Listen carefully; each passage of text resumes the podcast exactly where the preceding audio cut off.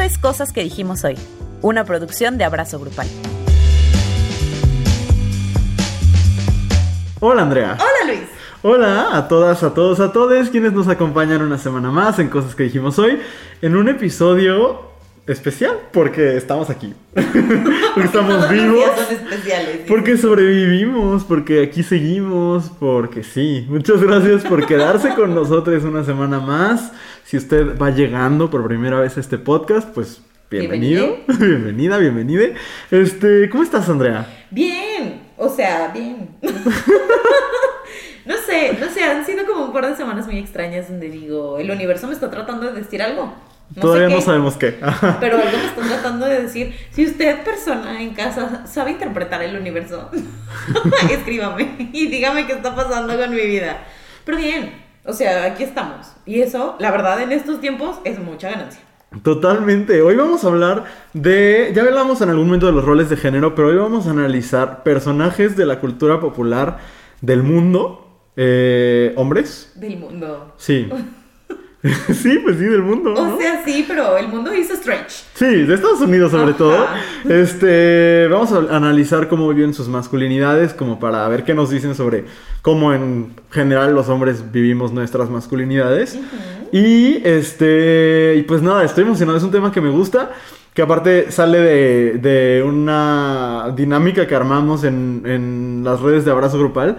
Y que llegaron un montón de respuestas, eh, algunas muy interesantes, que Otras tuvimos. controversiales. Varias. De hecho, quizás hoy haya controversia. No lo sabemos. Quédese para adivinar eh, qué tal. Pero bueno, antes de hablar sobre las masculinidades y la cultura pop, vamos a hablar sobre nuestras quejas de la semana. Y me toca a mí empezar. Vas. Muy bien, pues esta semana yo no tengo queja. tengo una antiqueja. Porque a veces a mí Oh, me- sí, quiero hacer como un brindis. Eh, no, pues que hoy quiero traer el ángulo positivo. Algo que me dio Who mucho gusto enterarme y que no he visto casi en medios.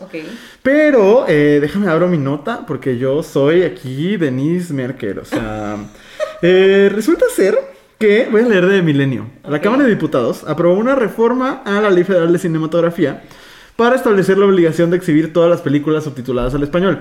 Eso ustedes dirán, pues sí, yo voy a ver una película en inglés y ya tiene subtítulos al español. ¿Cuál es el asunto? No, todas las películas, aún estén en español, aún estén dobladas o su idioma original sea el español, ahora tendrán que tener subtítulos en español. Y a lo mejor, si ustedes como yo, que de repente, eh, pues todavía está en un proceso de aprender sobre el capacitismo y las discapacidades y demás, dirá, ¿cómo para qué? Pues es que hay un montón de personas que no escuchan, ¿no? Y entonces es una medida de las legisladoras, los legisladores de buscar eh, eh, accesibilidad en el cine, ¿no? Y entonces, eh, pues si usted está viendo una película en su casa y le quiere poner subtítulos en mandarín, pues se los puede poner, ¿no? Pero las personas que no escuchan cuando van al cine, pues más bien no tienen mucho que ir al cine si la película no tiene subtítulos, ¿no? Ajá. O sea, verán como imágenes, pero pues no podrán seguir la historia, ¿no? Y entonces, eh, pues ahora está esta medida que justamente busca integrar a las personas sordas, eh, pues en el disfrutar del cine. Y este, digo, ahorita los cines están cerrados, pero pues cuando abran, este, los que puedan abrir.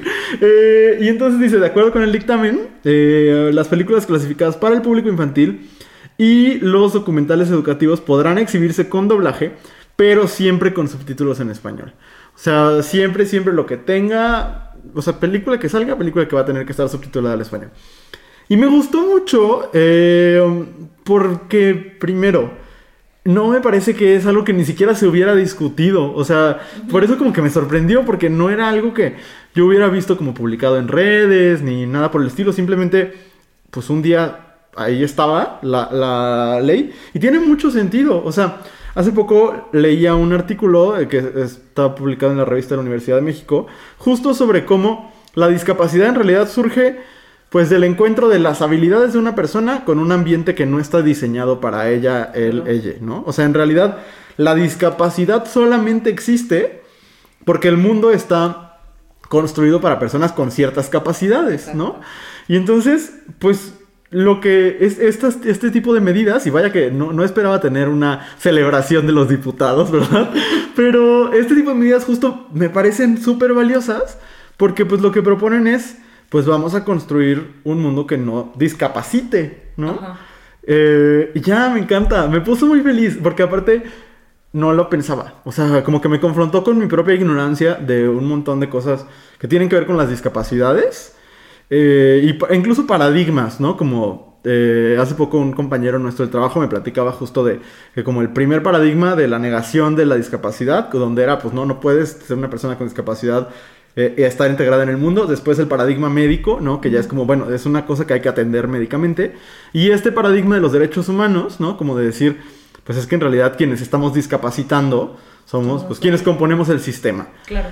Eh, entonces, nada, ese es, ese es mi, mi anti... Oye, iniciando en una nota positiva, porque creo que tengo muchas quejas que decir más al rato. Entonces, pensaba en esto y tenía varias opciones de queja, pero de- Andrea no me dejará mentir, estuve un ratote intentando recordar esta. Me puso muy feliz y me parece que, que pues ojalá se nos sigan ocurriendo formas de hacer. Yo, por ejemplo, sé que en Abrazo Grupal tenemos que hacer todavía varias cosas. Por ejemplo, para las personas que no ven, ¿no? Sobre, Porque nuestras imágenes, bueno, gran parte de nuestra comunicación es en Instagram. Ya cada vez nos estamos expandiendo más a otras plataformas y demás, pero en Instagram ponemos texto sobre imagen, entonces no hay manera de que se dicte a la persona, ¿no? Tenemos todavía mucho trabajo que hacer ahí y pues me siento como inspirado a hacerlo, como que es una cosa que, que me gustó mucho ver que estuviera pasando y que es posible y que no cuesta nada, nada, nada, nada, porque los subtítulos ahí están. Sí, ¿no? claro. Tomará reaprender. Yo platicaba con mi papá que yo veo le- letras en pantalla y las leo. O sea, a mí me cuesta mucho no leer los subtítulos. Ajá. Pero pues es cosa de que aprendamos y ya, ¿no? Sí, claro, porque me acuerdo cuando me, me comentaste esto, antes de, de llegar como a la parte del, porque me lo, creo que me lo contaste en una nota de voz, y antes de llegar al punto de la nota de voz donde decías, donde me explicabas por qué Ajá. se, había, se iba a poner lo de los subtítulos, incluso en las películas dobladas, mi cabeza estaba diciendo, no manches, qué hueva. ¿Sí? Porque yo también veo letras y las tengo que leer. Sí. Yo decía, qué pesado, qué hueva, no. Y cuando llegamos, llegué a la- a la al punto de la nota de voz donde decías, porque las personas que no escuchan y decía, "Ah, ¿Verdad? A mí O también me pasó eso. sí, sí, sí, y habla mucho, pues no necesariamente de nosotros, pero sí del contexto, en lo poco que pensamos en las personas que, que no hacen las cosas de la misma manera que nosotros. Así es. ¿no? Y también creo que sería, no que yo tenga la respuesta en este momento, pero sería interesante también pensar como en diferentes maneras de inclusión para la creación de contenidos, que no necesariamente sea cómo hacemos que las personas que no escuchan o que no ven puedan disfrutar de las cosas que nosotros disfrutamos como nosotros las disfrutamos. ¿no? Este, Sí. Como la creación de, de contenidos más diversos que le apunten a otro tipo de, de experiencias, de sensaciones que no necesariamente estén centradas en eh, lo que consideramos nuestros sentidos principales, que son la vista y el oído. Sí, está, está muy padre. Y aparte me gusta porque no es esta mirada que infantiliza a las personas con Ajá. discapacidad, sino es un, pues es que yo no te estoy permitiendo disfrutar del cine y lo puedo cambiar en un segundo, Exacto. ¿no? Entonces, pues me gusta, me gusta mucho y, y creo que podemos, como tú dices, plantear a partir de aquí muchas otras medidas desde cómo están organizados los supermercados, por ejemplo, o dentro de la misma comunidad LGBTQ+, como esta cosa de ¿Qué- ¿Cuáles son nuestros espacios para celebrar nuestras identidades, no? Eh, pues antros y marchas. Y ya. Son cero accesibles. Ah, estos dos espacios, pues son cero accesibles. Para una persona en silla de ruedas, para una persona que no tiene ciertos miembros. Para una persona joven. ¿También? ¿Dónde- ¿Cómo se, que- ¿Cómo se descubre, cómo se vive alguien en comunidad LGBT que tiene 13, 14 años Que no cuando todos los espacios son en un antro o en un bar? Sí. Creo que el asunto de la accesibilidad es un reto que todas, todos, todos tenemos que tomar. Eh, porque a veces la gente hater y horrible te llega luego, luego a decir, pues es que en lugar de usar la E, eh, aprende braille, ¿no? How about both? O sea, Exacto. sí. Están peleadas. Exacto. No, porque sí, acepto. Como comunidad nos falta mucho para incluir a muchísimas personas. Pero también, pero una cosa no anula la otra. Entonces, Exacto. nada más eso. ¿no? Y ya, esa es mi antiqueja ¡Qué del día de hoy. bonito! O sea, si hubiera sabido que yo preparaba otra cosa. Yo vengo mi hater. Ay, y mi segunda antiqueja es ya vacunaron a mis dos abuelas, Andrea. Ay, qué bonito. Estoy muy Qué emocionado. bonito, qué bonito, qué bonito. Me da sí, mucho gusto. sí y, y agradezco mucho a la gente que apoya a otras personas para que se vacunen. De verdad, eso, si usted es uno de, de- de esas personas, híjole, cuando quiera le doy un beso. Si usted lo quiere, si no lo quiere, pues no. Pues, pero ahí está la oferta. Ahora sí, de- saca el veneno, Andrea. Híjole, es que tú dijiste bonitas y yo me vengo a quejar a lo mejor de algo súper banal, pero que me tiene muy molesta esta semana. A ver. Porque mira, en general, este, hace poquito fue el día de, este, híjole, no recuerdo, siempre, siempre digo mal los nombres que festejan algo, así como el Día Internacional de whatever, siempre lo digo mal. Ajá. Pero hace poquito fue como el día de, este, las, las niñas y las mujeres en la ciencia. ¿no?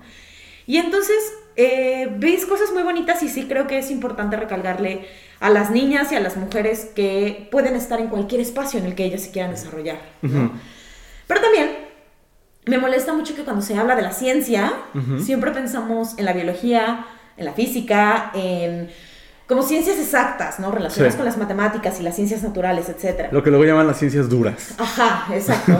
Porque la antropología es bien suavecita, Suave. bien. Pero entonces, eh, yo me topaba con muchas mujeres que se dedican a las ciencias sociales y decían, las ciencias sociales también son una ciencia. Por supuesto. ¿no? Y aunque se cree que las ciencias sociales son un espacio más amable con las mujeres, es una mentira. ¿No? Este, porque la misoginia no respeta ninguna Disciplina. profesión. Entonces, eh, me surgían como muchas cosas. eh, entre como creer que hay ciencias más válidas, más importantes que otras, ¿no? Ajá. Como si las ciencias sociales no aportaran nada. Y este, este de pronto discurso que tienes, porque al- eh, cuando nosotros trabajamos en las áreas en las que trabajamos, pues nos toca colaborar con personas que tienen un perfil muy diferente al nuestro, sobre Muy. todo al estar en, en una prepa, pues Sí. no tenemos formación de maestros, tenemos otras formaciones y además damos clases. Así es. ¿no? Entonces, eh, te topas con personas que han estudiado estas ciencias duras Sí. y que al momento que tú llegas a dar tus clases de literatura, de comunicación, de lo que sea, eh, no solamente está el discurso implícito de que son eh, materias menos, menos importantes, Subclases, ajá. Ajá. Está el, el- como el e- está el discurso que traen estos, estos profesores de las ciencias duras de decir es que tú no entiendes lo que yo hago, pero yo sí entiendo lo que tú haces. Uh, uh, Y sí. sé que no es tan importante. Ajá. Y yo lo puedo hacer. Exacto. Y eso Ajá. me tiene súper irritada, súper irritada. Por varias cosas. Primero, porque no sabes. O sea, no tienes idea. Que veas la tele no significa que entiendes cómo funciona el, el lenguaje de la televisión, Por supuesto. ¿no? Y no significa que tú puedes pedir un trabajo sobre televisión, yo pedir otro en mi clase de comunicación y decir que son lo mismo, porque no son lo mismo. Ajá. Entonces, ese discurso de sentir que las personas que estudiaron una ciencia exacta, una ciencia dura, entienden mucho mejor nuestras, nuestras ciencias por default. Porque son más fáciles. Exacto. Y es como, it really isn't.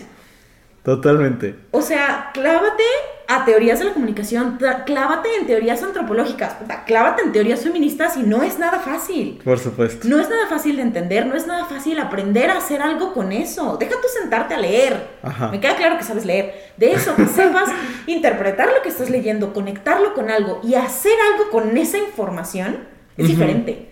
Totalmente. Y no porque sepas este, hacer integrales, significa que vas a poder hacer eso con mis contenidos. Entonces, eso me tiene muy irritada. Y a lo mejor es una queja súper específica. Pero sí creo que, nos, que todavía hay como mucho trabajo por hacer en decir, no hay... ¿Hay cosas más complicadas que otras? Probablemente sí. Ajá. Dependiendo de los talentos, las habilidades de cada uno. Sí. ¿no? Pero es como si yo llegara y le dijera a los médicos, ay, pero pues tú solamente ves síntomas y recetas, lo pones todo en una tabla de Excel y se acabó. Sí. Checklist, claro que no. Sería una pendejada si yo lo dijera. Sí. Me parece que es lo mismo del otro lado. Solo sí creo que le hace falta reconocimiento por parte de todo el mundo, el decir, pues las ciencias sociales son importantes. Y no porque sean sociales significa que son más sencillas o que merecen menos respeto o que merecen menos estudio.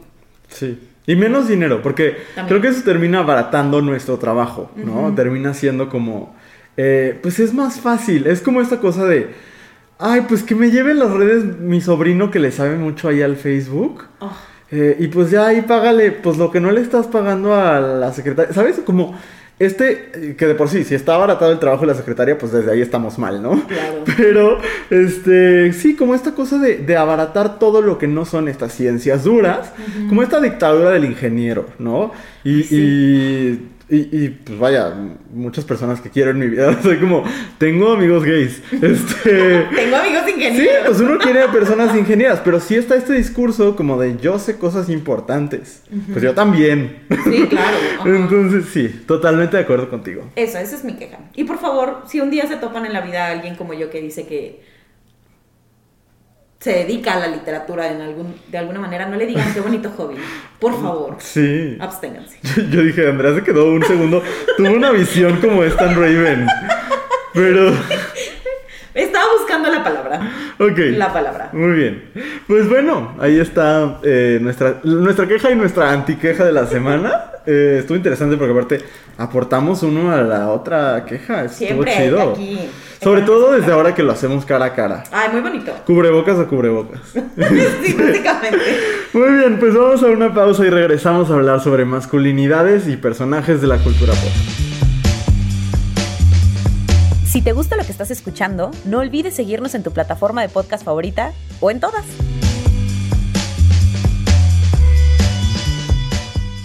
Estamos de regreso en cosas que dijimos hoy.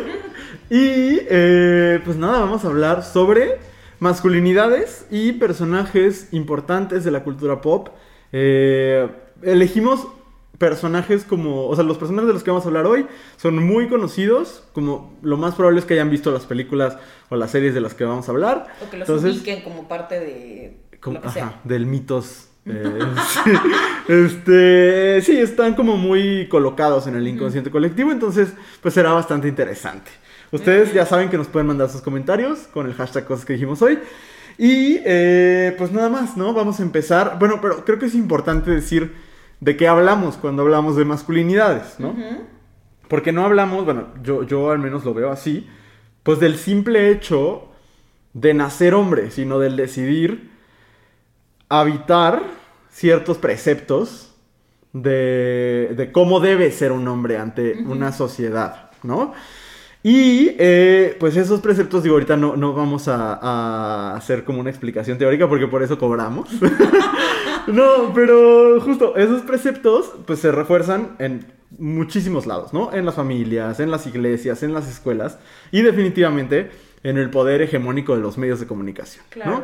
Y entonces hoy vamos a hablar de eso, de, de estos grandes personajes que nos muestran los medios de comunicación y que nos dicen sobre la masculinidad desde lo no tan bonito, desde lo muy feo y también desde las cosas rescatables, creo, que, que nos van mostrando de... Sobre todo a mí me gusta que en las series de televisión o en las sagas de películas, pues hay un, un crecimiento de los personajes.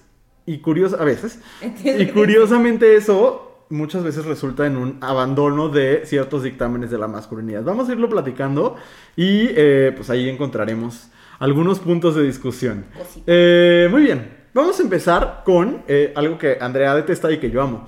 Eh, vamos a hablar de los Avengers. Los Eh, los Avengers, estos superhéroes del universo cinematográfico de Marvel, bueno, antes de los cómics, pero no sé mucho de cómics. Pero el, universo cinematográfico de Marvel me fascina. Y bueno, yo creo que nos podemos basar de inicio en los Avengers originales, ¿no? Los primeros Avengers son Iron Man, el Capitán América, Thor y Hulk. Ok. Eh, ah, bueno, y Hawkeye, pero vamos a ignorar a Hawkeye. Este, ¿Te parece o quieres decir algo de Hawkeye? Ah, I have no idea. Ok, este, y bueno, No sé ni quién es. eh, el de las flechas. Ah, ok, sí. Bueno, eh, y Black Widow, de la cual no vamos a hablar el día de hoy, habrá un análisis después porque Otro es día. interesante. Sí. Pero bueno, eh, fíjate que los Avengers tienen un montón de cosas problemáticas, eso lo sé. Empezando por, aparte de- del asunto de lo masculino, también un asunto racial súper fuerte, Sí. ¿no? De, de gente eh, de- racial, homofóbica, o sea, es un montón de cosas, porque a fin de cuentas hablamos de hombres blancos mamadísimos, eh, súper alineados con las convenciones de la belleza, eh, heterosexuales y demás. Pero bueno, hablando de la vivencia de la masculinidad, pues podemos hablar del primer vengador como, como quien pone la piedra, que es el Capitán América. Y justo hacíamos una dinámica esta semana en Abrazo Grupal donde preguntábamos qué modelos positivos de masculinidad encuentran en los medios Y había quien mencionaba al Capitán América. Bueno, ponían el Cap. Yo creo que es el Capitán América, no creo que es el Capi Pérez de TV Azteca. Este, pero el, el señor este, el Capitán América. Y a mí lo que me pasa con él es que no tengo elementos para el análisis, porque es un personaje que más allá de, de su belleza inenarrable, este, pues hay muy poco de personalidad, aunque ese también es un rasgo, el hermetismo emocional es un rasgo de la masculinidad que llega a ser muy violenta para con uno mismo y por consecuencia pues para con el mundo entero, sobre todo para con las mujeres. Me parece un buen punto de partida, no solo porque es el punto de partida en el universo, sino porque pues es un personaje amado, que representa muchas cosas eh, y que creo que conforme vas conociendo al personaje te das cuenta que representa muchas cosas dañinas, porque el Capitán América no es vulnerable en ningún momento, debatible, pero bueno, ahorita ya platicamos de eso. Pero el Capitán América empieza siendo, o sea, sí, empieza siendo extremadamente vulnerable, pero como la idea de lo que no debe ser, porque él es un soldado flacucho, este, sin ninguna fuerza hasta que se le inyecta un suero. Entonces se convierte en esta especie de superhombre, eh, musculoso, hermoso, invencible, eh, y ya, ¿no? Y a partir de ese momento, cuando se convierte en el Capitán América, cuando ya no es Steve Rogers, es, pues, pues muy poco interesante. Pero es muy poco interesante porque es muy poco vulnerable. Y es un modelo de hombre que a fin de cuentas se vende. Que es este hombre que no se quiebra, que representa los valores occidentales, ¿no? Incluso a mí me parece patético en la segunda de Avengers, la era de Ultron. Este regaña a Herman por o no me acuerdo a quién por decir una grosería. Ay, sí. O sea, es como este modelo del, del papá que, que encontramos en varias narrativas. No sé, ¿tú qué- cómo ves todo esto, Andrea? Es que mira, a mí justamente el Capitán América me parece un personaje sumamente aburrido. Súper. Porque es como, creo yo, que justamente por eso es el Capitán América, porque es lo que Estados Unidos quiere que sean sus hombres, Sí. ¿no? Fuertes, guapos, obedientes y que va- su país vaya por encima de todo. Totalmente. Eh, su país, el honor, el... Y me parece aburrido. Porque además ningún hombre es así, Luis. ¿No? O sea, es como un molde que de todas maneras no se llena, porque un hombre que es así de hermético eventualmente explota de alguna manera. Sí, y no es bonito. Y no, y no suele ser bonito. Ajá. Entonces, justo por eso cuando lo ponen como un, un modelo positivo, es como, pues nada más porque no fue violento, entre comillas, con nadie en las películas, por eso es un modelo positivo, me parece que no. ¿no? Y creo que eh, eh, tampoco lo pon- pondría como el modelo más tóxico de masculinidad que nos han mostrado, No. porque no, porque lo que alcanzas a ver de ese hombre es nada, Es eso. como Pero es que eso te enseña, a fin de cuentas, que tú como hombre no, dej- no debes dejar ver nada, ¿no? Claro. Tú eres hermético, tú te cierras y no muestras emoción alguna, ¿no? Y entonces, sí, es imposible, pero te venden muchos imposibles, como a muchas niñas les han vendido el ser Blancanieves, Cenicienta, Rapunzel, ¿no? Ah, claro, sí, sí, sí. Que es como el la contraparte esto. Sí, totalmente, totalmente. Pero ima- imagínate qué hueva tener un mundo donde todos los hombres sean como el Capitán América y todas las mujeres sean como Blancanieves. No, pues imagínate. Qué hueva. Una ausencia total de personalidad. Sí, sí, sí. Pero eso es lo que a mí me parece con este güey. Y por eso no lo entiendo. O sea, no entiendo la fascinación que tiene la gente con este personaje porque no hay nada ahí. Ahora, la que en mi opinión es una de las mejores películas del universo. Marvel, no del universo, universo. Yo dije, Eh, no, del universo de Marvel. Eh, Capitán América y el Soldado del Invierno. A mí ahí es donde me parece que el personaje, en cuanto a su masculinidad, se empieza a poner interesante. Porque es. Es, es raya lo homoerótico, pero eso es otra cosa. Pero es el Capitán América haciendo todo por rescatar a su mejor amigo. Y, esta y eso no me parece tan alineado a la masculinidad hegemónica. Como el poder, tan solo, o sea, muchos vatos les cuesta mucho trabajo decirles a su mejor amigo, te quiero, te amo. Mucho menos me chingaría al mundo entero para salvarte. Claro. ¿No? Entonces, eh, si, si bien el planteamiento inicial del Capitán América sí me parece tóxico, porque aparte lo tóxico no siempre son los madrazos, ¿no? No siempre es el grito, el insulto, muchas veces es pues esta cerrazón emocional. Y creo que el punto rescatable, siempre estamos aquí intentando ver todos los lados, ¿no? Es esa parte, o sea, eso es lo que a mí me parece interesante y cuando yo empiezo a conectar emocionalmente con el personaje, cuando veo que traiciona de cierta forma este, este esta idea del soldado eh, invencible. Lo vemos poco, creo, porque pesan más pues, los madrazos, pesa más eh, el CGI y un montón de cosas. Eh, pero creo que ahí hay algo interesante. No creo que a los hombres nos enseñen suficiente a amar a otros hombres, no necesariamente, ni a otras mujeres, a amar. Ajá, sí. sí, eso. Mira, no he visto esa película, pero I'll take your word.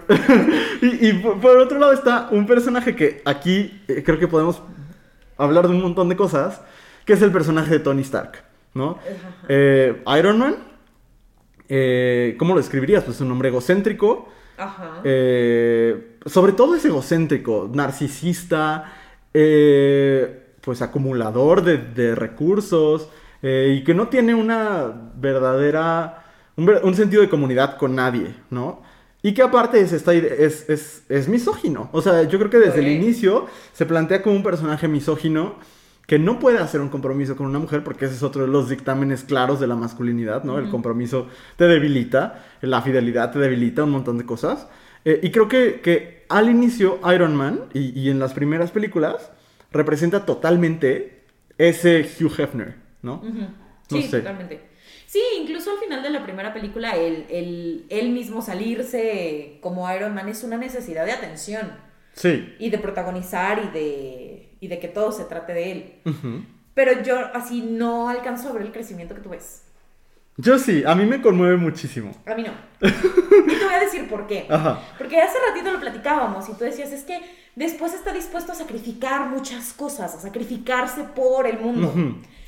Y a mí lo que no me gusta justo de la representación de algo que intenta, y digo intenta porque no estoy segura de que lo logre, eh, que intenta como, como humanizarlos y darles esta parte de sí, pero tiene su corazoncito y mira, los salvó porque los amaba, es, siempre es porque tienen un hijo. Bueno, eso sí. Sí, aquí el crecimiento se da por su hija. Exacto, exacto. Entonces no es porque sea una mejor persona. No es porque sea un mejor hombre, es porque tiene una hija que proteger. Y otra vez es este asunto de que yo la tengo que cuidar. Y es mi responsabilidad que ella crezca feliz y que tenga un futuro. Y es como, o sea, no hay ningún otro motivo que podría llevar a un hombre a tomar ese tipo de decisiones. Tiene que ser otra vez él, es que yo la tengo que proteger. La protección. Ajá. Sí. Yo, yo sí encuentro en el personaje, digo, ya, la neta es que ya si no vieron Avengers Endgame, ahorita ya, pues, no la vieron. Este, o la vieron, pero pues ya no importan tanto los spoilers. Eh, a mí me parece que el personaje sí tiene un crecimiento desde que aparece Spider-Man en su vida. O sea, desde que tiene un protegido y, y, tiene este...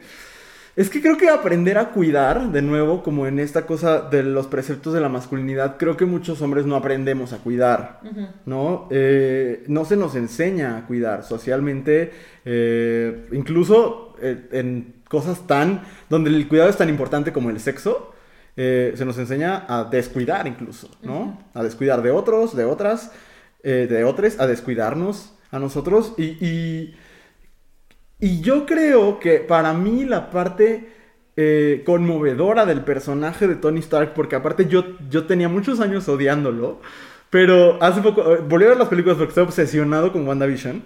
Y he estado viendo algunas de las películas y yo sí noto una evolución. Si bien, sí, definitivamente, este discurso como de el hombre se vuelve bueno cuando se vuelve papá, es muy peligroso, ¿no? Porque aparte nadie se vuelve bueno de un segundo a otro. O sea, y los hijos no somos magia, ni rehabilitación de nadie. Exacto. Eh, pero sí me parece que, eh, que sí hay una, por lo menos una diferencia en cómo se escribe el personaje, ¿no? Que al principio tiene una relación de total como poco cuidado justo con el personaje de Gwyneth Paltrow, con Pepper Potts. Y creo que hay un cambio de paradigma en cómo lo escriben. ¿Me parece suficiente? No. De hecho, en general, muy pocas representaciones me parecen suficientes. O sea, creo que que al final se escribe desde, desde lo patriarcal, desde lo hetero- heteronormado, desde un montón de cosas. Y desde lo racista, siempre. Eh, pero yo sí, sí, sí noto, coincido contigo y creo, creo que me ayuda a matizar lo que iba a decir. Eh, es insuficiente. Y me parece importante este ángulo de, a ver, no, o sea, es que mm, tu hijo no tiene por qué ser la única razón por la cual ahora eres un ser humano decente. Ajá. Pero si algo rescato del personaje, justo es el que al final trasciende un montón de cosas para perdonar a un güey con el que se peleó a muerte, que es el Capitán América, eh, como cambiar las relaciones que tiene con, con las mujeres en su vida, etc. ¿Suficiente no? Eso es lo que encuentro rescatable. Bueno, podemos decir que es un camino. Es un camino. Sí, sí, y se sí. murió, no pudo seguir el camino. No, bueno, pero pues. No sé, no sé, a mí, a mí me parece muy insuficiente. Y, porque creo que está cobijado de eso, ¿no? Y es. No sé, o sea, me parece que es un pretexto Ok. de decir, es que sí creció. Pues, eh, debatible, ¿no? Porque además, ahorita que decías de cuando aparece Spider-Man en su vida, eh, sí lo vemos como preocuparse por él, Ajá. pero también es una demostración de, la, de que la preocupación de los hombres, la, la única manera en la que muestran que los hombres se preocupan es si te controlan. Y si quieren controlar lo que haces. Y entonces volvemos como a un discurso problemático, o que a mí me Sí. parece problemático. Sí, sí, hay, hay, hay muchas cosas. ¿Y sabes qué también es problemático de la construcción de estos dos personajes? Que se construyen desde la riqueza, que es otra de las cosas que te hace hombre. Claro. ¿No? O sea, si uno le pregunta, ¿quién es muy hombre? Te dirán, eh, no sé, alguien con mucho dinero, ¿no? O sea, pensarán en, en figuras incluso como, pues no sé si sea muy hombre un, este, ¿cómo se llama el de Tesla? Por eso estaba yo haciendo perífrasis. Este, Amén. eh, el, ¿cómo se llama? Elon Musk. Eh, ah, ¿No? Que es esta, esta idea no hipermasculina, pero como del ídolo de los incels, ¿no? claro. Y creo que tiene que ver con que ante la falta de, de otras cosas, ¿no? Porque Tony Stark, en el caso de Tony Stark en particular, pues no tiene, no es, no es alguien que tenga habilidades de artes marciales, no es alguien que, digo, tiene un cerebro muy privilegiado, pero pues tiene mucho dinero y, y- y es un playboy multimillonario. Exacto. Y eso lo hace más hombre. Y eso te- lo hace, o sea, en este paradigma, obviamente. Sí, sí, sí. Entonces, ahí encuentro otra- otro elemento muy problemático. Claro. A mí el único de los Avengers que no me parece problemático Ajá. es Hulk. Pero no sé si es porque es Mark Ruffalo. Pu- Pues sí, porque, o sea, a fin de cuentas, pues es un güey que cuando se enoja no se puede controlar. Aunque de nuevo hay un crecimiento, porque aprende a controlarlo. Es que es eso, porque además él está consciente de que no lo controla. Ajá, y Y, buscar. entonces- y busca no llegar a ese punto. Y eso me parece que es. que creo que es bonito en comparación con otras representaciones de Hulk. ¿No? Que no, a lo mejor era el mismo discurso, pero no me parece que haya estado tan cuidado. Sí. Porque, y de insisto, no sé si es porque es Mark Ruffalo y yo lo veo y mi corazoncito se enternece. Porque además Mark Ruffalo siempre tiene como estos personajes donde son bien buena onda. Sí. ¿No? Es como un batito buena onda. Que siempre está rodeado de gente muy atractiva que no es él. Sí. Pero él sí me parece que es como muy consciente de, de las propias cosas negativas que tiene y que al final, al final sí ves un crecimiento y que pues hace las paces con esa parte de él que no le gusta y aprende como a encontrar el punto medio. No, Como para ir aterrizando el tema de los Avengers, yo pe- pensaba en un personaje que no hemos mencionado, que es este Thor. Y, y con Thor me pasa algo que hace poco que volví a ver las películas. Cada vez que vuelvo a ver cosas las veo con, pues con unos lentes de, de perspectiva que no tenía antes, de un año casi de hacer este podcast y confrontarme con muchas cosas, de leer, de escuchar, de hacer abrazo grupal, de un montón de cosas. Y ahí pasa algo bien chistoso. Seguramente esa película no la viste, pero después de ser Thor un personaje eh, de hueva, honestamente, las películas que, que hizo Kenneth Branagh son aburridísimas. Thor da un giro a ser un personaje cómico en, en Thor Ragnarok, que para mí es la mejor película del universo Marvel. Eh, pero en Avengers la manera de, de mantener la comicidad del personaje es que Thor, al estar deprimido por cosas que suceden, bueno, pues por el, por el chasquido de Thanos y por la desaparición de, de la mitad del- de la población del planeta, se vuelve gordo. Y eso es lo chistoso, ese es el chiste, que Thor está gordo, ¿no? Y creo de nuevo que es un, es un recurso súper barato Sí, el personaje es súper agradable y es una mejora significativa en la personalidad que tenía al principio, que era muy similar a la del capitán, ¿no? Como Sí. estoica, eh, pues que, se, que, que expresaba muy poco, ¿no? Eh, y de repente, pues se convierte en un gordo, ¿no? Y el chiste es, ay, está gordo. Y ahí me parece que de nuevo es un refuerzo a que esas cosas te hacen menos hombre, ¿no? El gordito del salón no es tan hombre como el que hace dominadas en los recreos, ¿no? No, y también que el gordito debe trabajar una personalidad. Pero si eres guapo y estás mamado, no necesitas una personalidad, no necesitas nada más. Sí, ¿no? Imagínate el Capitán América con la personalidad que tiene y gordito, Sí. pues no tendría eh, eh, la aceptación espacio, popular. ajá. Ajá. Interesante. Lo- el asunto de los superhéroes y de cómo están construidos me parece muy interesante porque a fin de cuentas los superhéroes son idealizaciones. ¿no? Totalmente. O sea, son estos semidioses que habitan la Tierra y por lo tanto representan de muchas formas eh, lo que debe ser. Y en el caso, queramos o no, en el caso de los personajes hombres, representan lo que debe ser un hombre. Tanto que hace un par de años que se anunció que en la próxima película eh, quien se convierte en Thor es Natalie Portman, el personaje de Jane. Bueno, haz de cuenta que fuimos y les insultamos a todas sus abuelitas. Pues ve el desmadre que hicieron con este. con Brie Larson. Ajá, Se me olvidó el nombre de su personaje. Capitana Marvel. Ah. Eh, híjole, es que ese es un tema bien sensible para mí, porque esa película es muy superior a muchas otras del universo y la dejaron morir por, por misóginos, no hay de otra. Un día hablaremos de eso. O sea, no, no tampoco es sacar una joya cinematográfica. No, bueno. Pero, este sí, pero es otra cosa. Pero en el caso de cuando los superhéroes, porque en los cómics todo ya pasó, ¿no? O sea, ya en unos cómics Wanda ya se dio cuenta que sus hijos no existen, en otros se dio cuenta que sí existen. O sea, ya las cosas así son. Y entonces ya muchas veces los personajes se han convertido en mujeres. O sea, incluso el personaje de Brie Larson, la Capitana Marvel, en algún momento fue el Capitán Marvel. Y siempre hay esta reacción como de, me están quitando mi personaje. ¿Por qué es? Porque estamos, porque, porque estamos comprándonos una idea de masculinidad, no de humanidad, no es el superhumano, es el superhombre tal cual Sí, claro. El, ma- el macho por excelencia. Y creo que entonces, pues vale mucho la pena analizar justo qué nos enseñan de ser hombre. Y creo que nos enseñan muchas cosas que nos hacen mucho daño. Porque aparte nadie es superhéroe. Nadie, no hay manera. Y, y creo que puesto en esta contraposición a las mujeres, se les enseña a intentar ser princesas.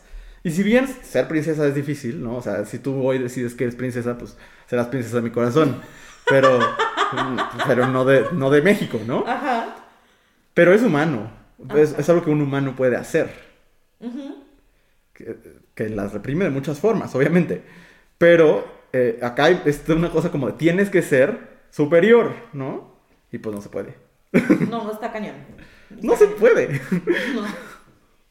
Muy bien. ¿Algo más que quiera decir usted sobre los Avengers? Muchas cosas, pero será en otro, en otro momento porque vamos a hablar de otro tema que me pone igual de mal. ¿Qué es? Ah, los hombres de Friends. Sí. Ok. A ver. Es que a, a mí me parece, este, que justo en los hombres de Friends vemos como el otro lado, ¿no? Porque en los Avengers vemos a, estos, a estas personas como, a estos súper, súper hombres. Y en los hombres de Friends vemos como al, al- lo cotidiano. Y eso es a mí lo que me parece peligroso de estas representaciones de los hombres. Sí. Sobre todo, todos me parecen problemáticos. Evidentemente el más problemático es el personaje de Ross. Sí. ¿Por qué? Pues porque es una persona celosa, manipuladora, muy misógina. Muy lesbofóbica. Ajá. Que representa como todo lo que podría ser cool que fuera. Es que ni siquiera, porque él no es una persona cool. No, no, no. En ningún El cool es Joey. Ajá, sí, sí. Que a mí, eh, hasta eso, ese personaje me gusta un poquito más. Porque conforme lo ves crecer en la serie, eh, pues no crece. Es un niñote. Es un niñote, sí. Lo cual eh, hace que me guste más, me cae mejor. También qué hueva tener niñotes en tu vida, Sí. ¿no? Y tener... Y porque- hay muchos. No, sí, y además, por ejemplo, el personaje de Joey es súper inútil. Sí. Todo el mundo a su alrededor lo tiene que estar cuidando y la gente dice, ay, qué tierno. No, qué hueva. O sea, un hombre, una persona tiene que aprender a, a vivir, pues a vivir y Ujú. a hacerse responsable de su vida. ¿no? Y de pronto te das cuenta a la mitad de la serie cuando Chandler se va a mudar de casa que no sabe ni siquiera que tiene que pagar la luz. Sí. O sea, cosas como súper básicas, ¿no? Pero me parece que es mucho más rescatable, porque sí se ve un crecimiento. ¿En el caso de los tres? No, en el caso de Joey. Ah, ok. De Chandler, también podría defender a Chandler. Es que yo lo amo, entonces. Chandler es lo podría- máximo. Sí. Pero Ross me parece que es insalvable. Insalvable. Porque aparte Ross tiene una característica, de nuevo como intentando retomar estos elementos de que nos enseñan. Ross es algo que muchos hombres aprendemos a hacer. Muy resentido. Ay, Con una... Con no sé, no sé con quién. O sea, creo que, creo que si analizamos al personaje, Ross está resentido porque es un teto. Y porque se reconoce como justo esto. Como que no es Thor, como que no es el Capitán América, no es este superhombre. ajá. Y creo que está muy enojado por eso, pero creo que lo desquita con todo mundo. Exacto. Y en la serie, a mí me parece muy... Yo amo la comedia y justo por eso me parece bien peligroso el poder que tiene la comedia de naturalizar o restarle importancia a situaciones peligrosas o violentas. Y en la serie pasa muchísimo. O sea, Ross es una pareja, eh, pues, que, que le hace como, pues, muy tóxica para Rachel. Muy. Pero como está disfrazado de, mira el chistosito, No, y es que es bien buena onda porque siempre he estado enamorado de ella. Puta, qué miedo. ah, es que aparte está esa narrativa, como de... Como de que querer a alguien significa que la otra persona te... Querer a una mujer significa que la mujer te tiene que querer. Ajá. Y esa es la narrativa detrás de, de Ross. Totalmente. Y siempre es como pobrecito. Ujú. ¿no? Que siempre ella lo, lo rechazaba porque ella es demasiado guapa para él y entonces, de entrada eso de que es demasiado guapa para él, dude, I mean, Sí. Y otra cosa, si sigues obsesionado di 15 años después con quien te gustaba en la prepa, I mean, it's time to move on. En general, gente, dejen ir la prepa. Les juro que la vida después de la prepa es más padre. Sí, la neta, y si no, e- es momento de, de hacer... Replantearte cosas. Sí, cañón. Entonces a mí me parece un personaje que da muchísimo miedo. Mucho, Mucho. mucho, miedo. Y, y es un personaje parecido a lo que después es Sheldon Cooper en The Big Bang Theory. Este, esta misma idea de el mundo me falla Ajá. Y, y entonces, no sé, es que, no, porque voy a abrir otra, otra línea totalmente distinta con Sheldon, pero volviendo a Friends, tú hablabas de Chandler y es un personaje adorable y que aparte a mí me parece el, el que tiene los mejores chistes, o sea, parece que la mejor pluma está detrás de. Chandler, pero aquí hay una constante ridiculización del hombre que no alcanza a llegar al ideal de masculinidad. O sea, a mí lo que me parece preocupante de Friends, no de Chandler como persona, si existiera, no me parecería el más tóxico. Ajá.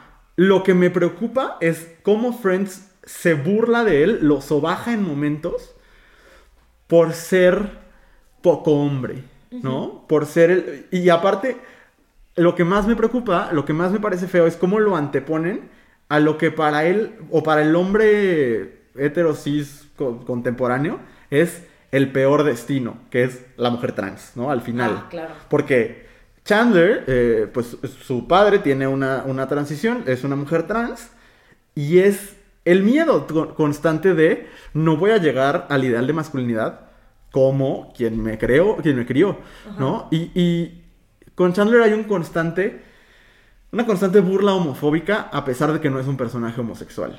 ¿no? Que ese es algo que, que se, que, que todavía saben hacer muy bien los comediantes, ¿no? Como, ay, el putito, ay, el jotito, ay, ¿sabes? Y creo que con Chandler pasaba mucho, como de, jajaja, mira cómo le gusta tomarse baños con burbujas, mira cómo le, eh, como estos, estos chistes de, de ir al proctólogo, de, de eso, ¿no? Yo nunca olvidaré un texto que tiene Jorge Barguengoitia donde habla de ir al proctólogo como si fuera a ir a que te amputaran tres dedos del pie. Sí, este, eh, fíjate que muchas cosas de él me, me parecen interesantes, pero bueno, Chandler. Me parece que justo ese es el problema con Friends, que se burla del, del poco hombre. Sí, pero, pero ahora sí que particularmente como personaje creo que también es el personaje que más crece en ese sentido.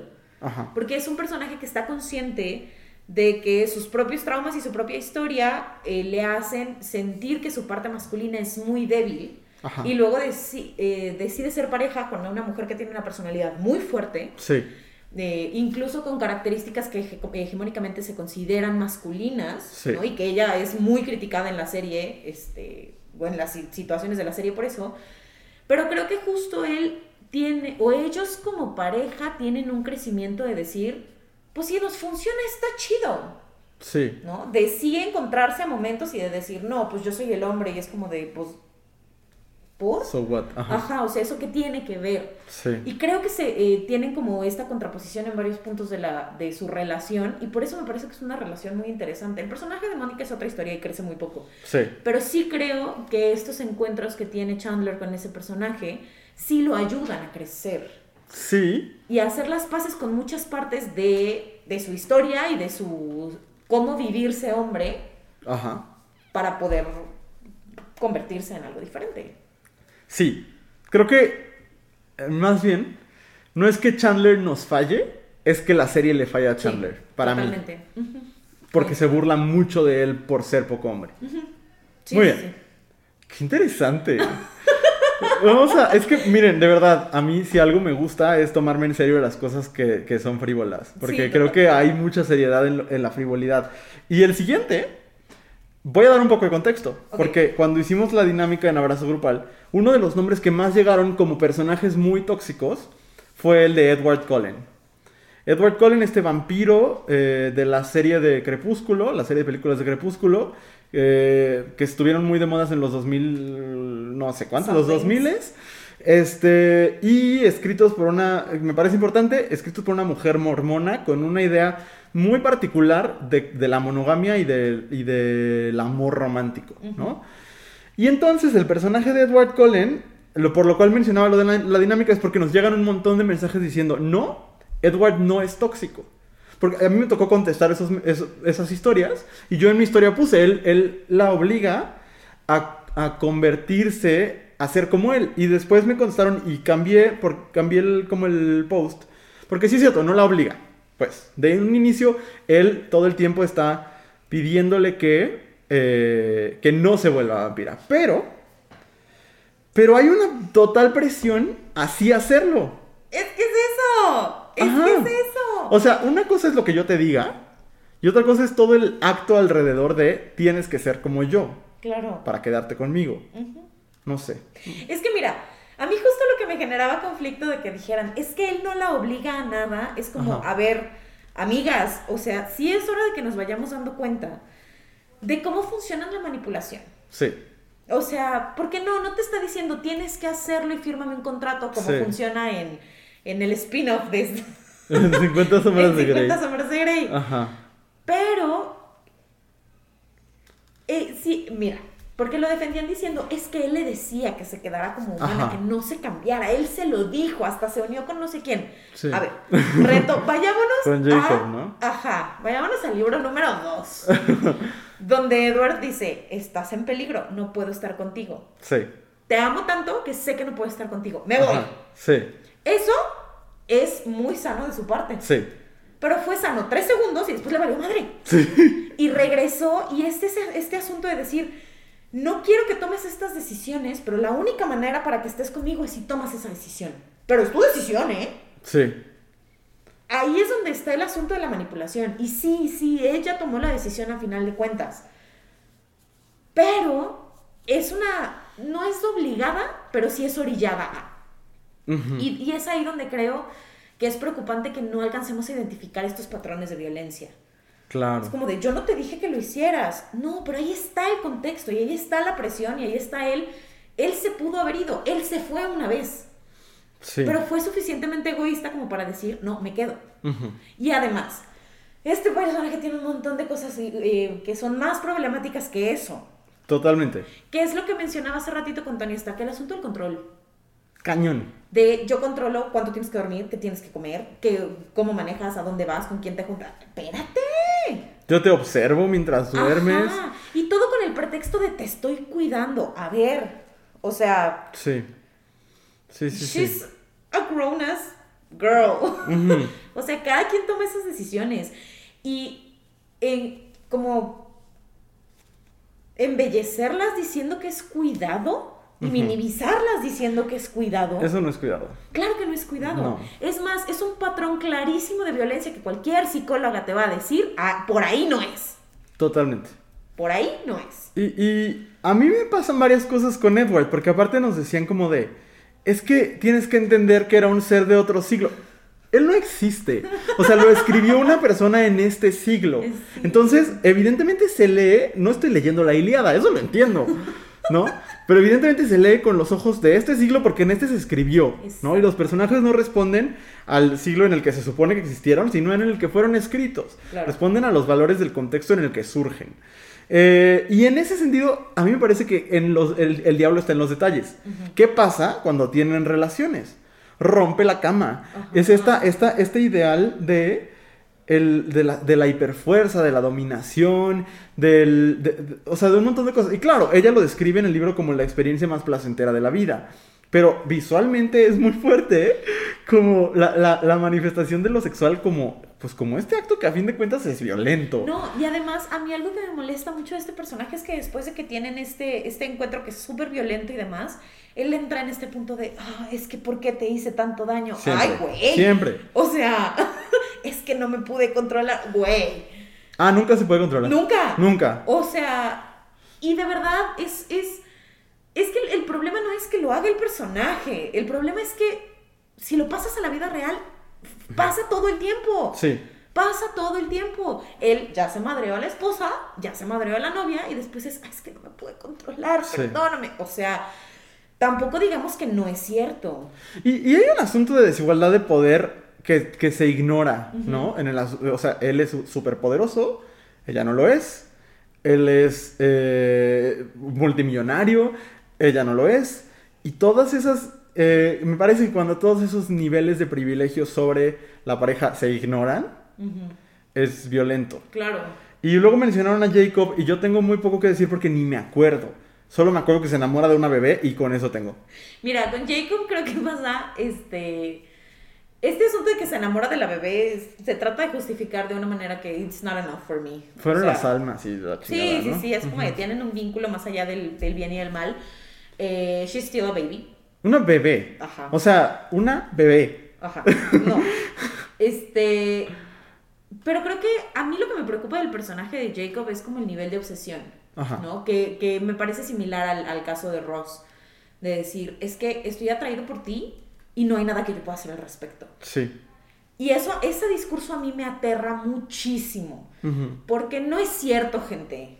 O sea, puedes ser la persona más hermosa, carismática, maravillosa y puedes estar profundamente enamorada de esa persona. But it's a choice. Sí, sí, siempre. O sea, el, el tomar ese tipo de actitudes y ese tipo de, de fascinación y de querer aferrarte a la persona, that is a choice. sí. Es una elección. ¿No? Porque dicen, es que no escogemos de quién nos enamoramos. A lo mejor no. Pero ¿cómo respondes a eso? Siempre. sí es total. O sea, no hay, no hay emoción tan fuerte en la vida que te justifique el, ah, estaba, yo estaba más allá de mí. No, Nunca. nunca. Y entonces creo que el nivel de obsesión que tiene Jacob con el personaje de Bella es muy preocupante, justo por eso. Porque Sí. es como de, es que no puedo evitarlo. Y sí se puede. Y, y, a ver, de nuevo, este, el hablar de masculinidades no solo está en, en- en las violencias que se ejercen sobre otros, sino en cómo el, y sobre otras, sobre todo, sino en cómo el modelo de masculinidad también es violento para quien lo asume. Eh, una persona, eh, a, a mí me tocó ser niño, casi adolescente, cuando salían estas películas, no, adolescente cuando salían estas películas, eh, pues es que ese ideal, de nuevo, es hiper inalcanzable. Y otra vez te- es esta, este vender al hombre que no expresa sus emociones, que no tiene derecho a expresarlas, porque todo el tiempo, cada vez que las expresa, se siente culpable. Hoy sí. Este, y que, y que vive de- de- dentro de sí mismo, que es de nuevo perfecto, ¿no? Porque la- estas dos representaciones parecen como el mi rey y el chacal, o sea, siempre he dicho que esa me parece una, una expresión despectiva, pero en ese sentido, ¿no? Como Ajá. esta, este modelo de, por un lado, un- una belleza blanca eh, twinkish, Ajá. y por otro lado, una belleza que aparte eh, nativoamericana, que ni era, pero que sí era, pero que metía eh, cosas de... Bueno, aparte era profundamente racista esa representación, Cañón. pero es otra cosa. Eh, de nuevo, como... Y, y cuerpos totalmente... eh, bueno, sobre todo el cuerpo de Jacob, ¿no? Este, totalmente, pues como estilizados.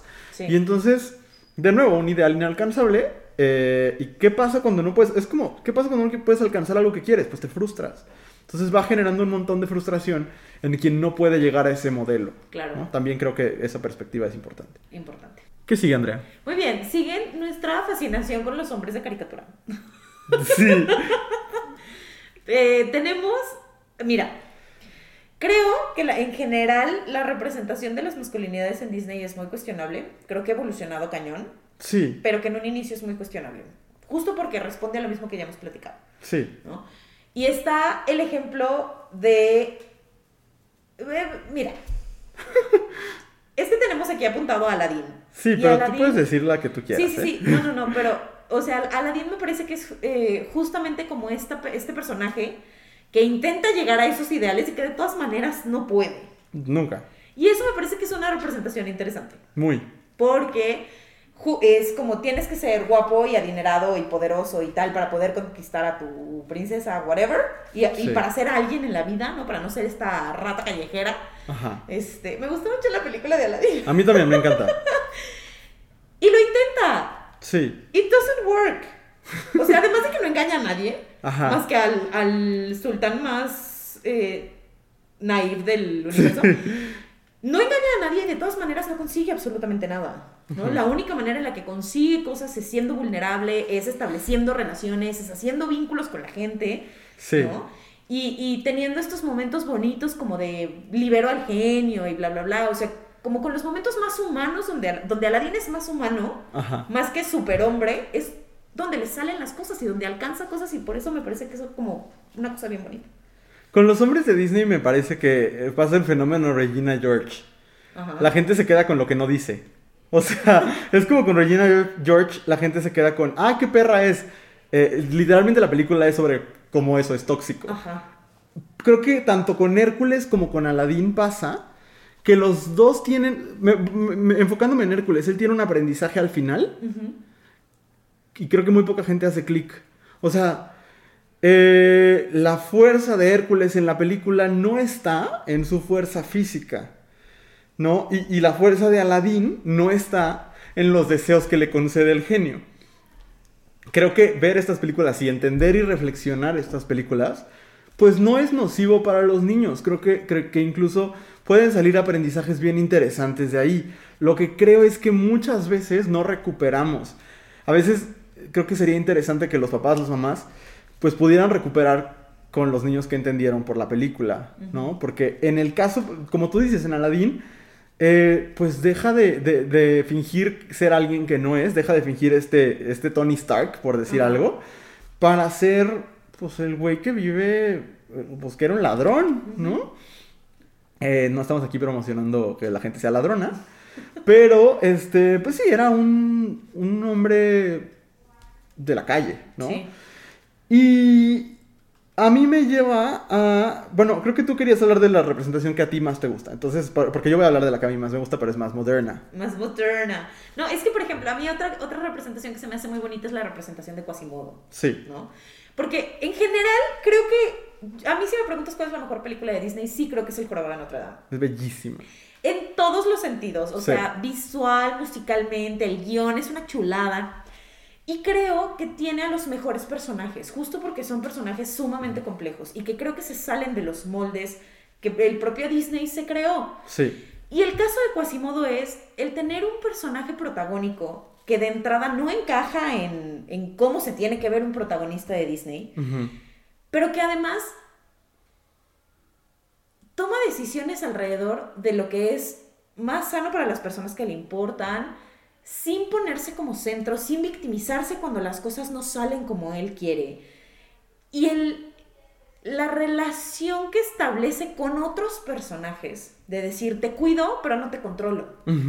Entiendo tu contexto y hago lo que puedo desde el mío y si hace clic chingón y si no, pues sorry. Sí. ¿no?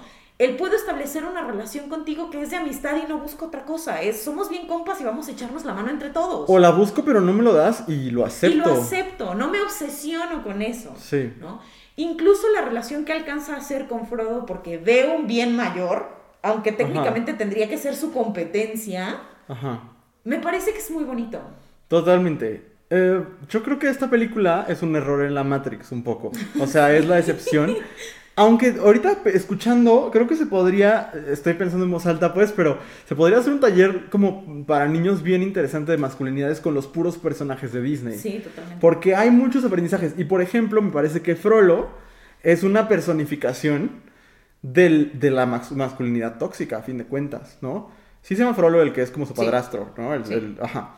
Bueno, este personaje justo representa toda la violencia de reprimir eh, emociones, de actuar desde el prejuicio, de odiar, de, de ser violento. Del abuso de poder. Ajá. Y, y- y llega a extremos horribles. Y creo que aquí hay una personificación muy clara de, de alguien que, que tiene todo el... Por ejemplo, Quasimodo tiene todo el potencial de ser un incel. O sea, Sí, claro. de ser estos güeyes que, a los que la sociedad les falla, porque aparte yo fielmente lo creo, a, a los incels, a todas estas personas que, que son hipermisóginas en el internet y demás, son personas a las que la sociedad les ha fallado, porque los bulean por nerds, por tetos, por gordos, por etcétera. Como Ross. ¿Eh? Como Ross. Como Ross. Pero hay, hay maneras distintas de reaccionar ante eso. Y la manera de Quasimodo es decir, él supongo que eventualmente sabe que se, me- que se merece amor, ¿no? Pero que no se lo tiene que dar quien él quiera, ¿no? Que, que quien le quiera dar amor se lo dará. Y, y hace algunas semanas tú hablabas de, eh, se me olvida siempre el nombre, pero el amigo de la hermana de Lilo. Ah, ajá. Que es una situación similar, ¿no? Como de, Claro. yo actúo desde lo que me toca, que es ser amigo. Claro. Y quiero, quiero hablar del amor de mi vida. Eh. Christoph, el personaje que es el, termina casándose con Anna en Frozen, eh, a mí me parece el punto más alto al que llega Disney. Porque incluso no creo que lo haya superado, creo que no está en Soul, no está en este momento de hipervulnerabilidad que tiene Christoph eh, en Frozen 2. Cuando se pierde en el bosque y entonces empieza a cantar esta canción de Lost in the Woods y habla tiene esta balada que siempre le toca a la mujer de la película. Este I wanna be where the people are, este, este sentir, este hablar de tus emociones, ¿no? Porque Hércules habla de que lo va a lograr, de que es un chingón, no importa la distancia, Ajá. ¿no? Este, Quasimodo un poco también, es una canción de triunfo. Eh, y Christoph tiene una canción de frustración, de dolor, de estoy perdido en el bosque eh, y no sé hacia dónde ir. Ese es uno de los puntos que más me gusta de Christoph. Y él, a mí, es una línea. Y está mal doblada y en español no, no, no se traduce igual. Pero cuando eh, Ana está en aprietos y él llega, él, su línea en inglés eh, es en qué te ayudo. Y eso para mí es un cambio de paradigma total. De no es ya llegó papá Salvador. Es. en qué- yo, yo veo que tú estás en control de la situación. Aquí estoy, no voy a ser un inútil. Tampoco toca eso. En que te ayudo. Y eso, yo, ese personaje me gusta mucho por eso, porque creo que no, no, no, es, no se trata de que ya de repente no estés en la narrativa. Claro. Es de que resignifiques tu rol. Y por eso me gusta mucho. Muy bien, qué belleza. Christoph, te amo. Algún día veremos a las Frozen. Las Frozen son lesbianas. Este. por último, Andrea. Por último, híjole, aquí, Oh, mira, no entiendo. De verdad no entiendo la gente que sigue defendiendo a estos dos personajes. sí. Son Mira. los peores. Son los peores. Y voy a empezar por el principio. Porque bueno. Porque está la película de 510 con ella. Sí. Personalmente no me gusta. Ok, a mí sí me gusta. A mí no. Pero creo que tengo un problema con la cara de Zoe de Chanel. Mm. Es, me, me genera conflicto. Siento que es un alien y me da miedo. A mí me gusta él. Eh, sí, sí, sí, sí. Pero a mí, la, la narrativa que se genera alrededor de esta película me parece preocupante. Sí. ¿no? Este, porque constantemente encontramos el, es que Summer era una perra. A ver, contexto, porque creo que esta puede ser de las menos conocidas. 500 días con ella, cuenta la historia. Ah, ok. de- De estos dos personajes que es Summer y el, y, ¿qué se llama? Tom. Tom. Ok. Eh, Summer y Tom que se conocen, conocen y Summer es como esta mujer fascinante etérea. que- Este, esta It Girl que se Ajá. puso de moda en los 2000 en las películas. Ajá, Una sí. Ramona Flowers, haz de cuenta. Ándale, ajá. Y entonces Tom se enamora perdidamente, ¿no? Y, Sí. este, y cuentan la historia de ellos teniendo como una especie de relación y después la relación se termina y la vida de Tom parece que ya no tiene sentido para nada. Y ella, she moves on. Sí. El asunto es que luego la gente dice que Summer era una culera porque al final ella se casa. Con ¿no? otra persona. Con otro sí. personaje. Después de decirle que no quiere tener una relación, que es este Exacto. trauma que tienen muchos vatos de... Ajá. Es que conmigo no quiso, pues no. Es que es eso, Ajá. es que es justo eso, porque es como, es que ella lo estuvo manipulando y lo usó y tal, y después fue y se casó con otro. Y miren, it's not that way. Eso no es lo que pasó. Vuelvan a ver la película y pónganle atención. Justo eso iba a decir. O sea, no. Literalmente le dice. Es que es eso. Y eso es lo que a mí, no sabes cómo me enoja de los vatos hetero. Nunca he salido con un vato gay, pero los vatos hetero que son así. Ay, saludos, hay muchos también, ¿eh? Yo sí. Que es como, las cosas están súper claras y a él se le dijo, oye, yo no quiero nada serio. Se le dijo y se le reiteró. Se le repitió. Y él dijo, si no hay pedo. Ajá. Yo aquí estoy. Sí. Vamos a cotorrear. No leyó los términos y condiciones. Ajá. Y él fue y así, mira, se clavó. Sí. Como clavadista olímpico. Rommel Pacheco. Ajá, y- pero se le dijo. Sí. ¿Sabes? Y entonces cuando Summer dice, yo ya no quiero nada, pues a este güey se le acaba la vida. Totalmente. Y es como de, es que qué mala, ¿por qué le hizo eso? No lo hubiera ilusionado. A nadie se ilusionó, corazón. Porque aparte él no tiene 3 gramos de personalidad. Nada. Ajá. Y porque se le dijo. O Sí. sea, si ustedes no son capaces de poner esos límites, no estén en una relación, compañeros. Totalmente. Si se les está diciendo no quiero nada serio, ¿por qué creen que después ella eventualmente va a querer algo serio contigo? Si te dijo Sí. que no, es no. O sea, ese tipo de narrativas me encabronan. Y que además le echen la culpa a ella. Sí. Y, y a mí me pasa algo. Eh, es que yo no sé, me gustaría en algún momento platicar con Mark Webb, que es el director. Obviamente, pues no creo, ¿verdad? Pero. Pero. Pero si nos está escuchando. Ojalá que nos esté escuchando. Eh, pero es que la película no se trata de eso. O sea, eh, lo, lo más tóxico alrededor. Porque aparte él.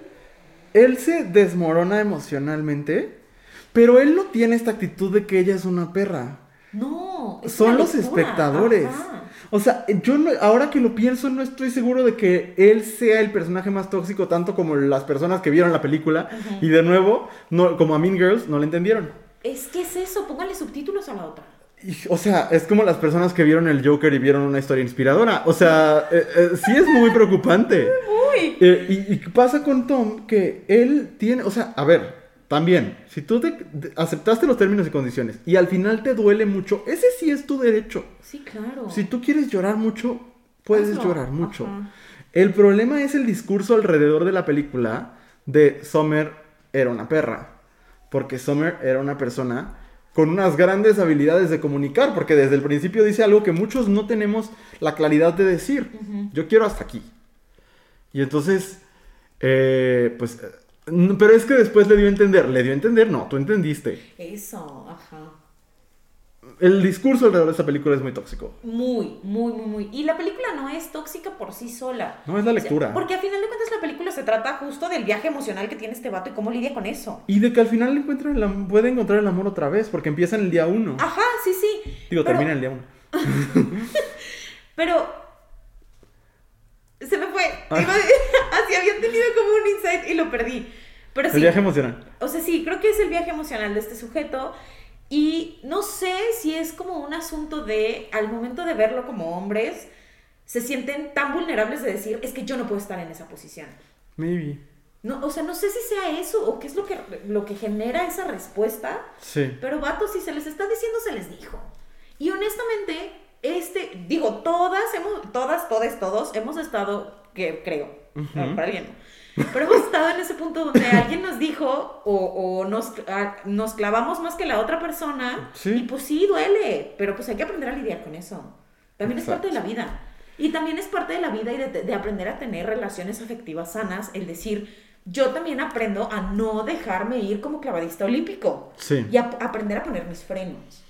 A mí me parece bien interesante cómo empezamos y cómo terminamos este. O sea, porque estos son nuestros últimos dos personajes. Esta conversación. Porque creo que uno responde directamente a la otra. La frustración, el enojo, la violencia de. Me sentía de la micha con las tres, este. eh, los sinónimos. Pero eh, sí, ju- justo todas estas cosas que hacen las personas que leen así a Tom surgen de un es que no puedo llegar a ser el Capitán América, Claro. ¿sabes? No puedo llegar a ser Thor, Iron Man, el que quieras, ¿no? Creo que, que hay una relación directa entre este modelo ideal de masculinidad y cómo poco a poco se han ido generando estas narrativas de los pobrecitos, Ajá.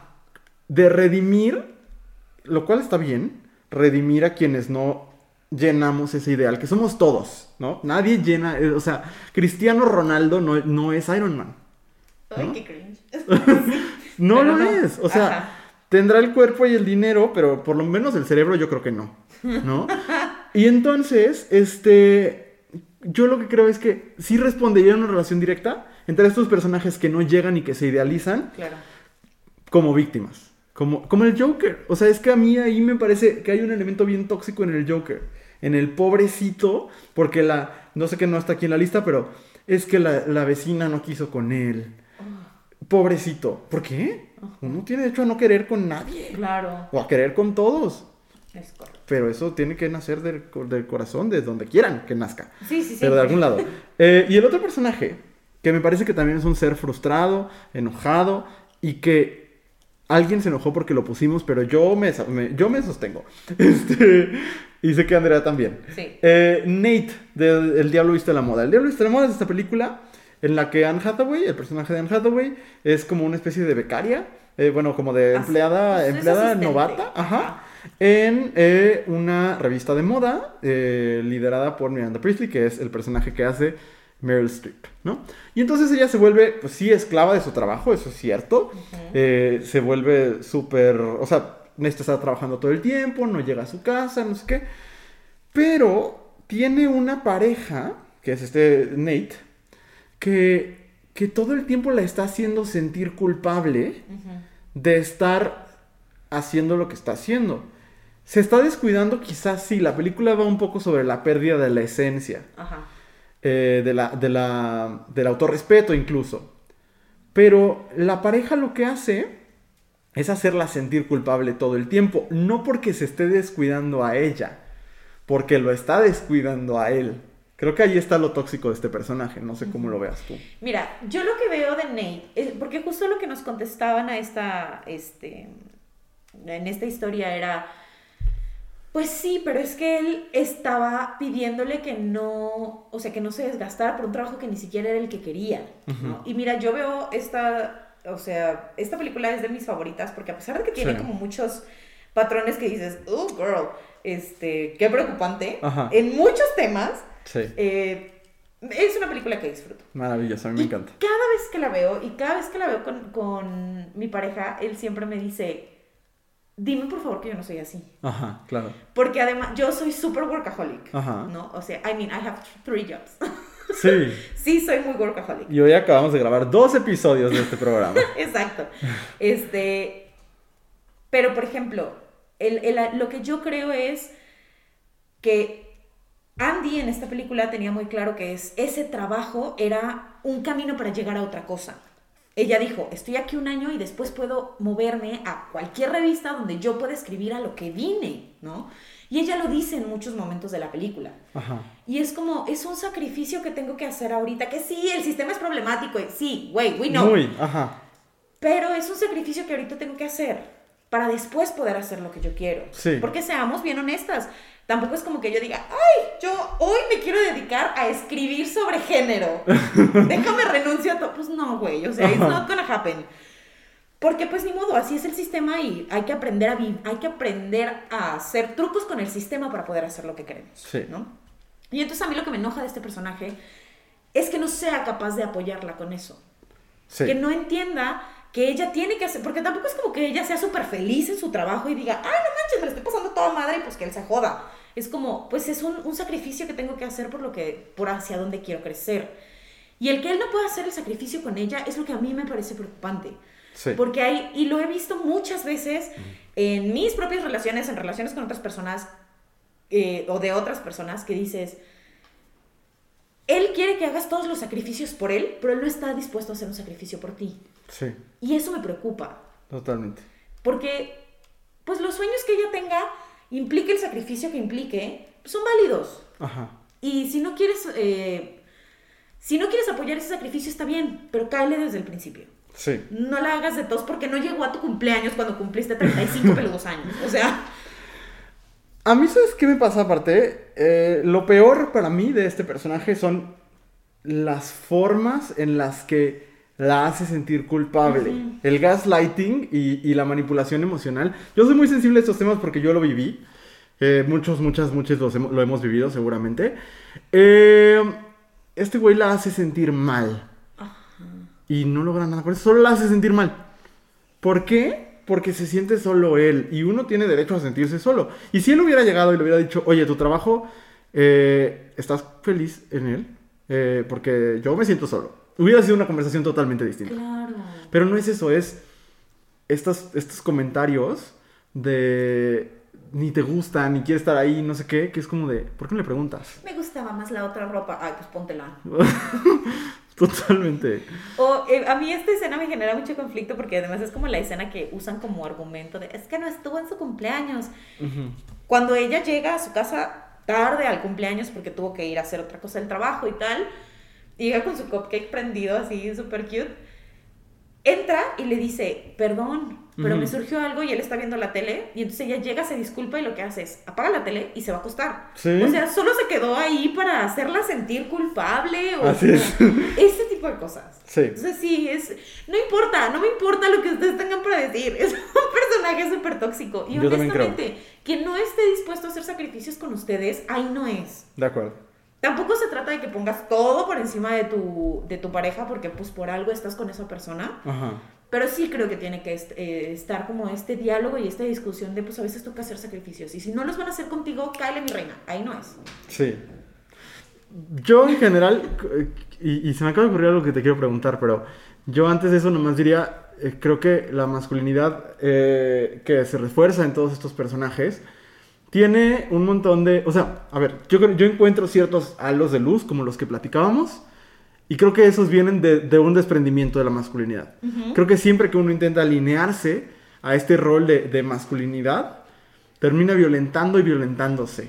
Creo que un factor común entre estos personajes es que al asumir su masculinidad como obligación, violentan a otros y se violentan a sí mismos.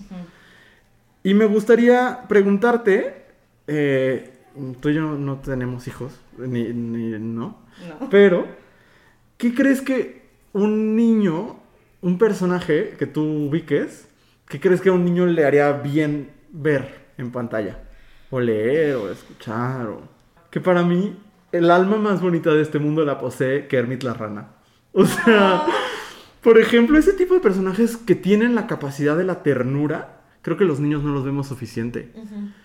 Eh, cuando era niño, yo tuve el privilegio de crecer con dos hermanas, entonces yo vi todas las películas de princesas. Ajá. Y creo que el, el saber que yo también podía ser como las princesas, no solo como los príncipes, me hizo mucho bien. Y creo que un personaje así tierno es Kermit y Goofy.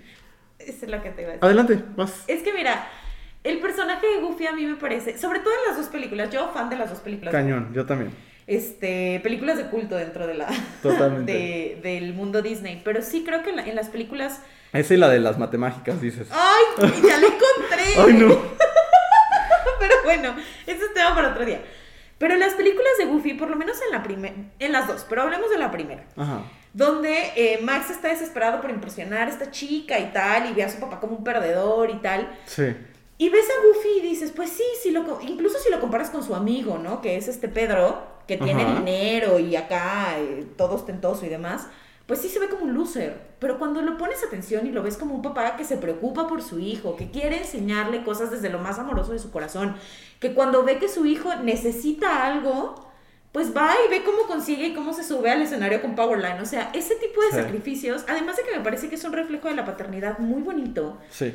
creo que es como eh, ver como el, el proceso de Max de ver a su papá y dejar de, y de separarlo de esta idea de mi papá es un loser con mi papá es alguien que me quiere y que no se parece a ellos and that's okay Ajá. porque además es el mismo camino en las dos películas Sí. me parece que es muy bonito y que el personaje de Goofy solo existe o sea él ni siquiera se da cuenta de que el mundo le está diciendo que tiene que ser de una manera diferente porque él vive para él y para su hijo Sí. y me parece que es muy bello Totalmente.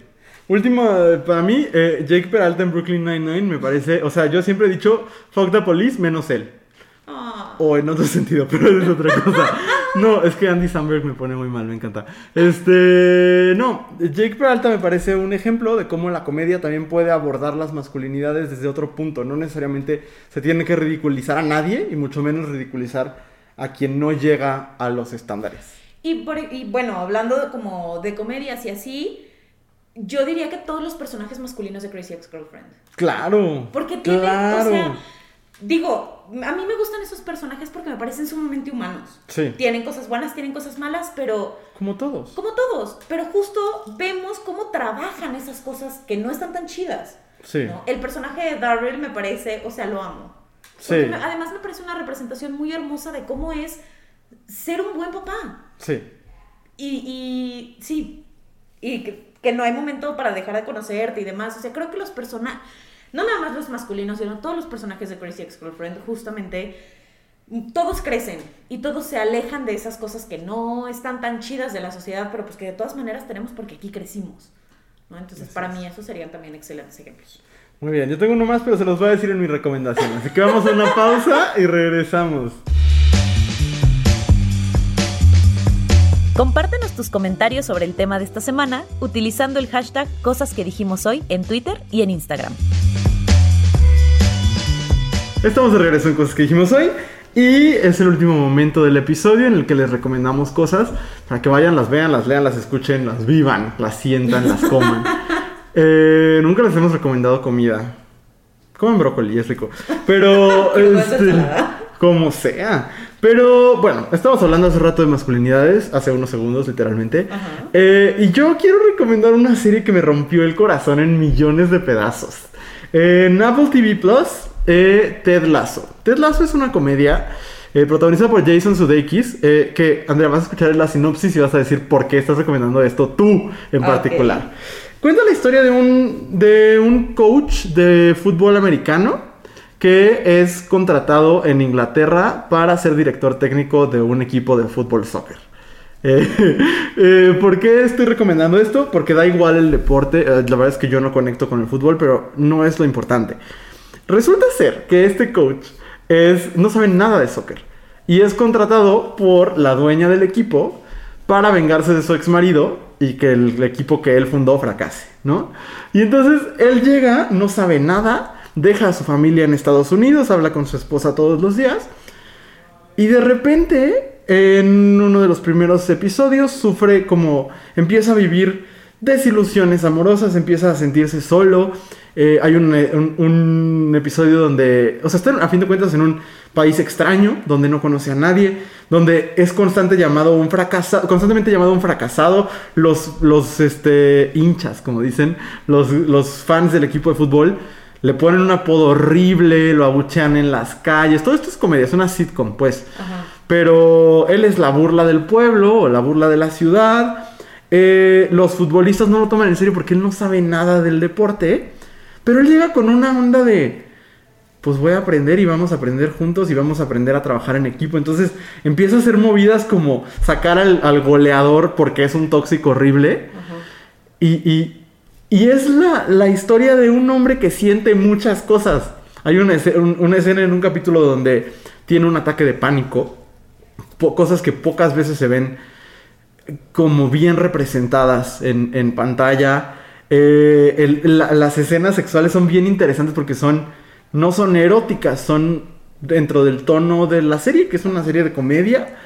Eh, de verdad que no esperaba que me partiera el corazón de esa forma. Empiezas riéndote, entonces está muy simpático, que no sepa jugar, que no sepa... Y cuando lo vas viendo que tiene que aprender a manejar sus emociones, a manejar sus relaciones familiares, a manejar el fracaso, el no saber lo que está haciendo, el armar equipos, el, el sentir, a mí me habló de muchas cosas precisamente de, de mi propia masculinidad. Eh, la serie se llama Ted Lasso, está en Apple TV Plus. Eh, se las recomiendo mucho y cuando lloren me hablan, porque de verdad que se llora. A mí me lo recomendó una amiga con la que tomé un taller de stand-up y es de lo mejor que he visto eh, en cuanto a comedia en los últimos años. Se los recomiendo mucho. Ted Lasso, eh, téngale paciencia al fútbol, no es lo importante. Y después llegamos al corazoncito del episodio. Ok, qué interesante. Se los recomiendo mucho. Muy bien. Pues yo les voy a recomendar que si están escuchando esto el día que sale, que es el jueves 25 de febrero. Así es. Mi recomendación es que se inscriban a la charla que vamos a tener el sábado. Yo sé, esto es un comercial, pero no me importa. ¿Por qué? Porque el sábado de 6 a 8 de la noche, horario de la Ciudad de México, vamos a tener una charla dirigida por el querido Luis Ruiz, que ustedes ya conocen y adoran, y que justamente va a platicar sobre las masculinidades, masculinidades en la cultura pop.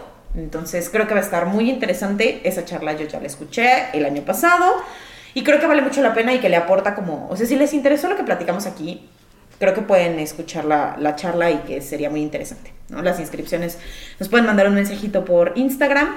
Y creo que vale la pena. Si ustedes no están escuchando eso el día que sale y lo están escuchando después y pues ya no se pudieron inscribir a la charla, qué pena, ahí les va otra recomendación el día de hoy. Si lo está escuchando el viernes, todavía puede. Todavía si lo está escuchando el sábado en la mañana, todavía puede. Todavía alcanza. Y nada Todavía. más decir que no se va a repetir nada de lo que hablamos acá. O sea, es como Sí, algo totalmente. Es este, esto da- tiene mucha tela de donde cortar, entonces este, se hablarán de cosas completamente diferentes. Entonces, si les interesó lo que platicamos, Luisa ahonda mucho más en otras cosas de la cultura en esa charla y creo que Y hay más teoría también, no está, no está nada más ahí el cotorreito. No, sí está muy chida. Vayan, este, infórmense con, con Luis Ruiz. Si no, de todas maneras les voy a hacer una recomendación que no es un libro. Es una película. Ah, sí es cierto. Sí, y a Luis no le gustó, pero a mí sí. No me encantó. No, no me gustó. I am in love. La película acaba de salir en Netflix, se llama I Care a Lot. Ujú. Salen mi reina Rosamund Pike y Eiza González. Sí. Y para mí no es una joya cinematográfica, by any means, pero me pareció una película sumamente entretenida. Sí, y desde mis ojos lo tiene todo. tiene crimen, tiene intriga, tiene comedia, tiene drama, tiene lesbianismo, lo tiene todo. Entonces creo que si el fin de semana no tienen nada que hacer y quieren ver algo, no precisamente para relajarse, pero quieren ver algo que los entretenga lo suficiente como para pasar el rato, pero que tampoco les implique pensar demasiado, esta es una buena película para hacerlo. Véanlo, y además, las dos, bueno, no, Rosamund Pike no se ve muy hermosa porque qué onda con su corte de cabello de psicópata. Pero, pero ¿Quién Isa tiene el cabello tan lacio? Me impresionó mucho ese corte. know. O sea, Sí. yo creo que se corta el ca- se corta el cabello cada seis días para mantener ese corte. O sea, es, es muy raro. Sí. Pero véanla, la verdad es que sí creo que, que vale la pena. Porque además tiene como detalles en el guion que me parece que son importantes. Eh, insisto, no es suficiente, pero creo que es un camino para construir guiones mucho más eh, complejos en cuestión de cómo se habla de, eh, del género Sí. en, en- en los medios. Entonces creo que tiene detalles en el guion que son interesantes y que son este que vale la pena recuperar. Entonces, esa es mi recomendación, Luis. Excelente. Pues muy bien, terminamos el episodio del día de hoy. Estuvo un poco más largo que de costumbre, pero ojalá se hayan quedado hasta este punto. Ojalá. Si se quedaron, mándenos un mensaje, un emoji, un algo. Algo. Eh, una señal de vida. Y ya saben, recomienden este podcast si les gustó para que lleguemos a más y más personas. Y nos vemos pronto en YouTube también. Así es cierto. Eh, entonces, pues ahí andamos, ¿no? Muy bien. Pues adiós. Bye. Esta fue una producción de Abrazo Grupal. Síguenos en Instagram como arroba abrazo grupal y visita www.abrazogrupal.com para mucho contenido maravilloso. No olvides seguir este podcast y si te gustó, compartirlo en tus redes sociales. Nos escuchamos el próximo jueves.